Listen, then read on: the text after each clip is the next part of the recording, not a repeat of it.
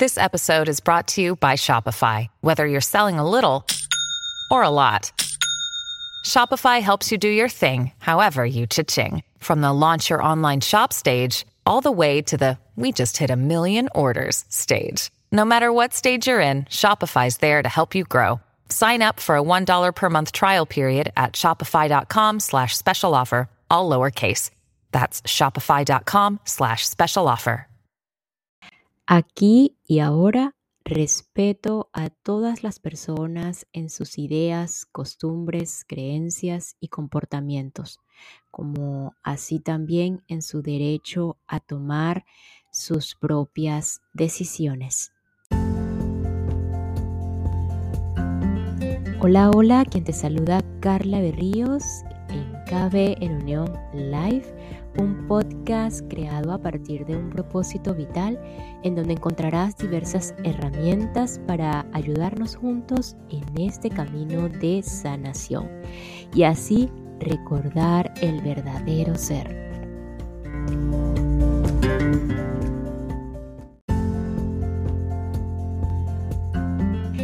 Y hoy vamos a continuar con El poder de la hora de Edgar Tolle, un camino hacia la realización espiritual, un camino más, una herramienta más eh, para, para ese camino de sanación, ese camino del para qué estamos aquí, de ese camino hacia el recordar nuestro verdadero ser. Y precisamente Edgar habla algo acerca de cuál es ese obstáculo para la iluminación. Es lo que vamos a tratar el día de hoy. ¿Qué es eso de la iluminación? ¿Qué, qué es eso de, de liberarse de la mente? Entonces, pues vamos a continuar.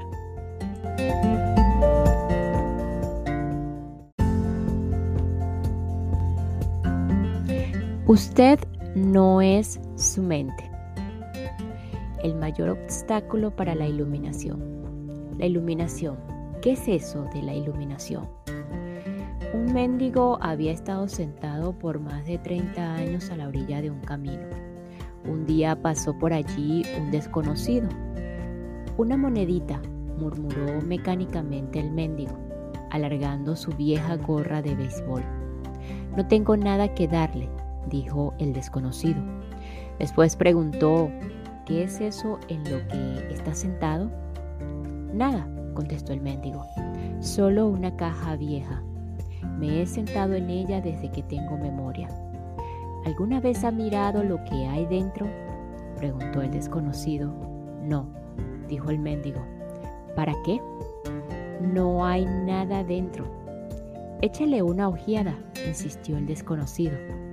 El mendigo se las arregló para abrir la caja. Con asombro, incredulidad y alborozo, vio la caja o vio que la caja estaba llena de oro. Yo soy el desconocido que no tiene nada que darle y que le dice que mire dentro. No dentro de una caja como en la parábola, sino en un lugar aún más cercano, dentro de usted mismo. Pero yo no soy un mendigo, le oigo decir. Los que no han encontrado su verdadera riqueza es que la alegría radiante del ser y la profunda e inconmovible paz que la acompaña son mendigos, incluso si tienen mucha riqueza material. Buscan afuera mendrugos de placer o de realización para lograr la aceptación, la seguridad o el amor mientras llevan dentro un tesoro que no solo incluye todas esas cosas, sino que es infinitamente mayor que todo lo que el mundo pueda ofrecer. La palabra iluminación evoca la idea de un logro sobrehumano y el ego quiere conservar las cosas así, pero es simplemente el estado natural de sentir la unidad con el ser en un estado de conexión con algo inconmensurable e indestructible, algo que casi paradójicamente es esencialmente usted y sin embargo es mucho más grande que usted. Es encontrar su verdadera naturaleza más allá del nombre y de la forma. La incapacidad de sentir esta conexión da lugar a la ilusión de la separación de usted mismo y del mundo que lo rodea. Entonces usted se percibe a sí mismo, consciente o inconscientemente, como un fragmento aislado. Surge el miedo y el conflicto interior y exterior se vuelve la norma. Me encanta la sencilla definición de la iluminación dada por Buda como el fin del sufrimiento. No hay nada sobrehumano en esto, ¿cierto? Por supuesto, como toda la definición, es incompleta. Solo dice lo que la iluminación no es. No es sufrimiento. Pero, ¿qué queda cuando ya no hay sufrimiento? El Buda no habla sobre esto y su silencio implica que usted tiene que averiguarlo por sí mismo. Usa una definición negativa para que la mente no la convierta en algo que se deba creer o en un logro sobrehumano una meta que es imposible de alcanzar. A pesar de esta precaución, la mayoría de los budistas aún creen que la iluminación es para el Buda, no para ellos, al menos no en esta vida. Usted usó la palabra ser. ¿Puede explicar lo que quiere decir con eso? El ser es la única vida, eterna, siempre presente más allá de las miles de formas de la vida que están sujetas al nacimiento y a la muerte. Sin embargo, el ser no solo está más allá, sino también profundamente dentro de cada forma como su esencia más íntimamente invisible e indestructible. Esto significa que es accesible a usted ahora, como su propio ser más profundo, su verdadera naturaleza pero no busque captarlo con la mente, no trate de entenderlo. Usted puede conocerlo solo cuando la mente está inmóvil, cuando usted está presente, cuando su atención está completa e intensamente en el ahora.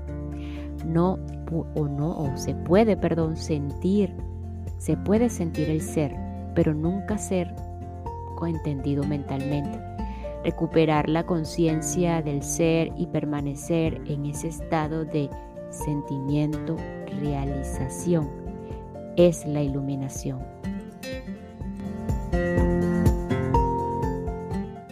Y esta pausa es para enviar un saludo y agradecimiento a todos los que me escuchan y se encuentran en Guatemala, Suiza, Bolivia, Panamá y Italia. Muchísimas gracias por, el, por eh, escucharme, por la receptividad y por el apoyo.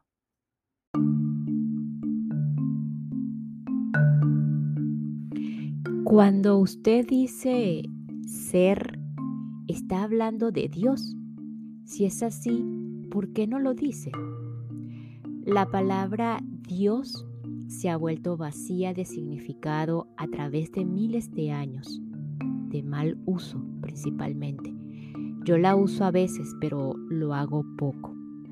Por mal uso entiendo que las personas que nunca han tenido ni un atisbo del reino de lo sagrado, de la infinita vastedad que hay detrás de esta palabra, la usan con gran convicción, como si supieran de qué está hablando.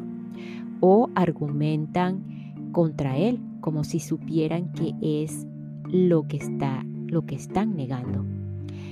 Ese mal uso da lugar a creencias y afirmaciones absurdas y a engaños del ego, tales como mi o nuestro Dios es el único Dios verdadero y tu Dios es falso, o la famosa afirmación de Nietzsche o de Nietzsche, Dios ha muerto. La palabra Dios se ha convertido en un concepto cerrado.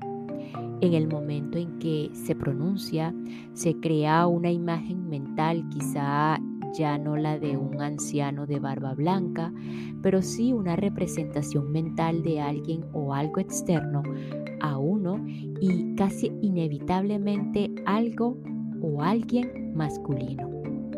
Ni Dios, ni ser, ni ninguna otra palabra pueden definir o explicar la inefable realidad que hay detrás de ellas. Así que la única cuestión importante es si la palabra es una ayuda o es un obstáculo para permitirle a usted experimentar aquello que señala.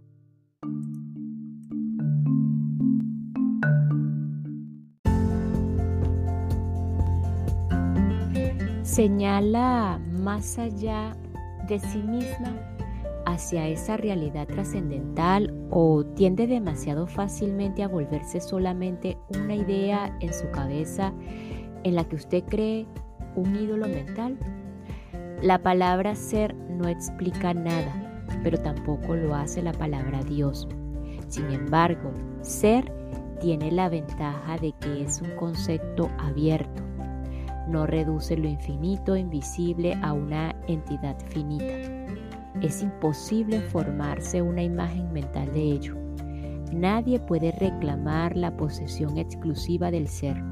Es su propia esencia y es inmediatamente accesible a usted como la sensación de su propia presencia, la comprensión de yo soy, que es anterior a yo soy esto o yo soy aquello. Así que hay solamente un pequeño paso para de la palabra ser a la experiencia del ser.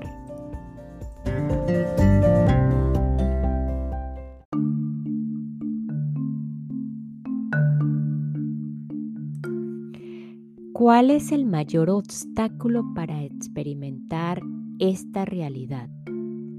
La identificación con su mente que hace que el pensamiento se vuelva compulsivo. Ese es el mayor obstáculo para experimentar la realidad, la identificación con la mente. No ser capaz de dejar de pensar es una calamidad terrible, pero no nos damos cuenta de ello, así que se considera normal. Este ruido mental incesante nos impide encontrar ese reino que, de quietud interior que es inseparable del ser. También crea un falso ser hecho por la mente que arroja una sombra de temor y de sufrimiento. Observaremos todo esto con más detalle posteriormente. El filósofo Descartes creía que había encontrado la verdad fundamental cuando hizo su famosa aseveración, pienso, luego existo. De hecho, había dado expresión al error básico, equiparar pensar con ser e identidad con pensamiento. El pensador compulsivo, lo que quiere decir casi todo el mundo, vive en un estado de separación aparente, en un mundo enfermizante, complejo de problemas y conflictos continuos, un mundo que refleja la creciente fragmentación de la mente. La iluminación es un estado de totalidad, de estar en unión y por lo tanto en paz en unión con la vida en su, en su aspecto manifestado, el mundo así como con su ser más profundo y con la vida no manifestada en unión con el ser. La iluminación no es solo el fin del sufrimiento y del conflicto continuo interior y exterior, sino también el fin de la temible esclavitud del pensamiento incesante. Qué increíble liberación, ¿cierto? La identificación con su mente crea una pantalla opaca de conceptos, etiquetas, imágenes, palabras, juicios y definiciones que bloquea toda relación verdadera. Se interpone entre usted y su propio yo, entre usted y su prójimo, entre usted y la naturaleza, entre usted y Dios. Es esta pantalla de pensamiento la que crea la ilusión de la separación, la ilusión de que existe usted y un otro, totalmente separado. Entonces olvida el hecho esencial de que bajo el nivel de las apariencias físicas y de las formas separadas, usted es uno con todo lo que es. Con olvidar quiero decir que usted ya no puede sentir esta unidad como una realidad autoevidente. Puede que crea que es verdad, pero ya no sabe que es verdad. Una creencia puede ser consoladora. Sin embargo, solo a través de su propia experiencia se vuelve liberadora. Pensar se ha vuelto una enfermedad. La enfermedad ocurre cuando las cosas se desequilibran. Por ejemplo, no hay nada malo en que las células se multipliquen y dividan en el cuerpo, pero cuando este proceso continúa sin tener en consideración el organismo total, las células proliferan y tenemos una enfermedad. Aquí eh, hacen una nota en donde dice que la, la mente es un instrumento magnífico si se usa correctamente. Utilizada en forma inadecuada, sin embargo, se vuelve muy destructiva. Para decirlo en forma más exacta, no es tanto que usted la utilice inadecuadamente. Generalmente usted no la utiliza en absoluto. Ella lo utiliza a usted. Esa es la enfermedad. Usted cree que usted es su mente. Ese es el engaño. El instrumento se ha apoderado de usted. No estoy del todo de acuerdo. Es cierto que tengo muchos pensamientos inútiles como la mayoría de las personas, pero todavía puedo escoger usar mi mente para lograr cosas y lo hago todo el tiempo. Solo porque puede resolver crucigrama o construir una bomba atómica no quiere decir que usted use su mente. Así como a los perros les encanta roer huesos, a la mente le encanta hincarle el diente a los problemas. Por eso hace crucigramas y construye bombas atómicas. Usted no tiene interés en ninguna de estas dos cosas. Déjenme preguntarle esto. ¿Puede liberarse de su mente a voluntad? ¿Ha encontrado el botón de apagar? ¿Usted se refiere a dejar de pensar completamente? No, no puedo excepto quizá por un, por un momento. Entonces la mente lo está usando. Usted está identificado inconscientemente con ella, de forma que ni siquiera sabe que es su esclavo. Es casi como si usted estuviera poseído sin saberlo, y por lo tanto toma a la entidad que lo posee por usted mismo. El comienzo de la libertad es la comprensión de que usted no es la entidad que lo posee, el que piensa, Saber esto le permite observar a esa entidad. En el momento en que usted empieza a observar al que piensa, se activa un nivel más alto de conciencia. Entonces usted comienza a darse cuenta de que hay un vasto reino de inteligencia más allá del pensamiento, que el pensamiento es solo un minúsculo aspecto de esa inteligencia también se da cuenta de que todo lo que importa verdaderamente, la belleza, el amor, la creatividad, la alegría, la paz interior, surgen de un lugar más allá de la mente. Usted comienza a despertar.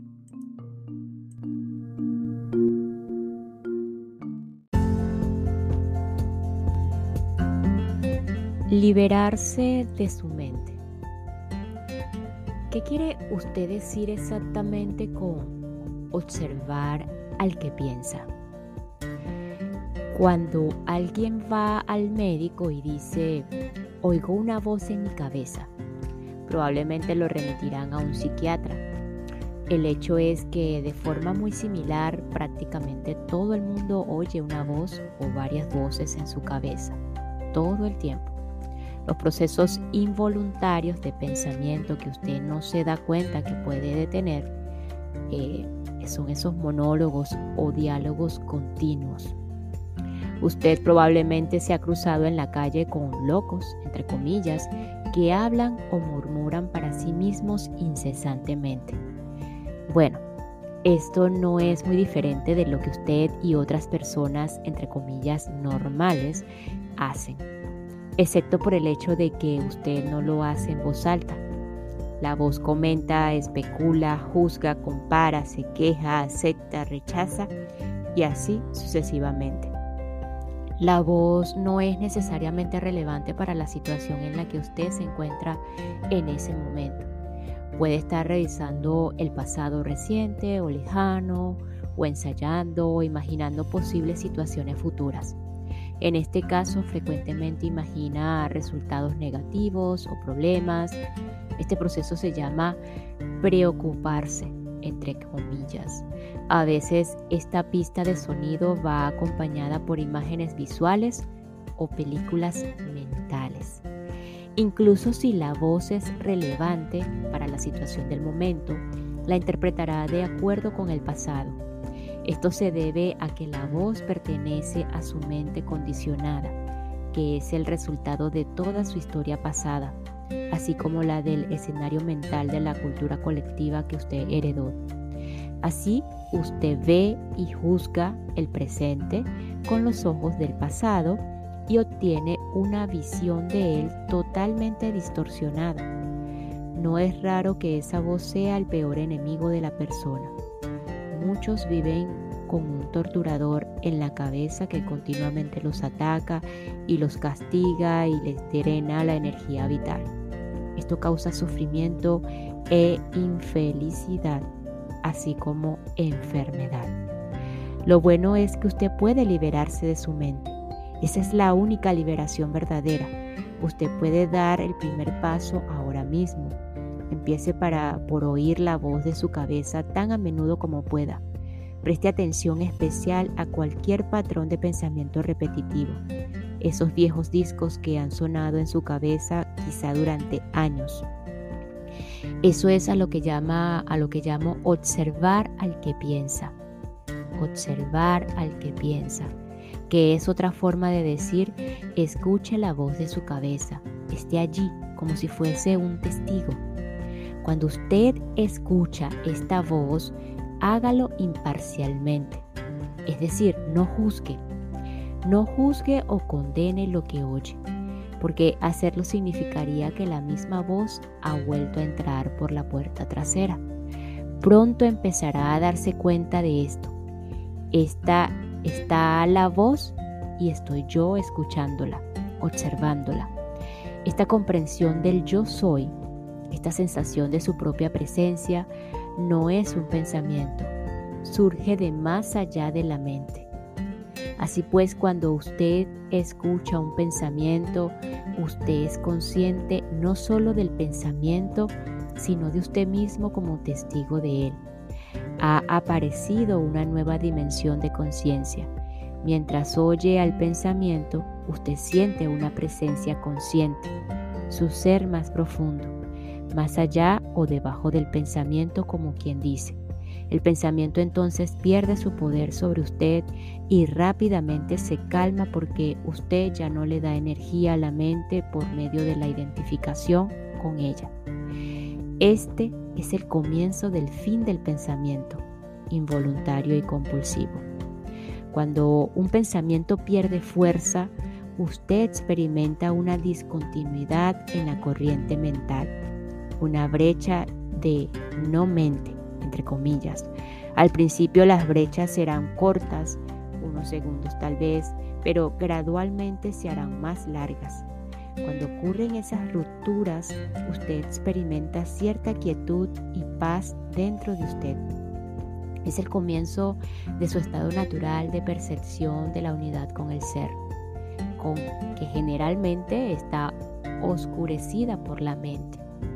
Con la práctica, la sensación de quietud y paz se hará más profunda. De hecho, esta profundidad no tiene fin. También sentirá una sutil emanación de gozo que surge de lo profundo de su interior, el gozo del ser. Y no se trata de un estado de trance en absoluto. Aquí no hay pérdida de conciencia, es todo lo contrario. Si el precio de la paz fuera una disminución de su conciencia y el precio de la quietud una falta de vitalidad y estado de alerta, no valdría la pena, la pena tenerlas. En este estado de unión interior, usted está mucho más alerta, más despierto eh, que el estado de identificación con la mente. Usted está completamente presente. También aumenta la frecuencia de vibraciones del campo de energía que da vida al cuerpo físico. Según va profundizando o profundiza en este reino de la no mente, como es llamado a veces en Oriente, usted crea un estado de conciencia pura. En ese estado usted siente su propia presencia con tal intensidad y gozo que todo el pensamiento, todas las emociones, su cuerpo físico, así como el mundo exterior, se vuelven relativamente insignificantes en comparación con ello. Y sin embargo, no es un estado egoísta, sino un estado sin ego. Lo lleva a usted más allá de lo que antes consideraba su propio ser. Esta presencia es esencialmente usted y al mismo tiempo inconcebiblemente mayor que usted. Lo que trato de expresar aquí puede sonar paradójico o incluso contradictorio, pero no puedo expresarlo de otra manera.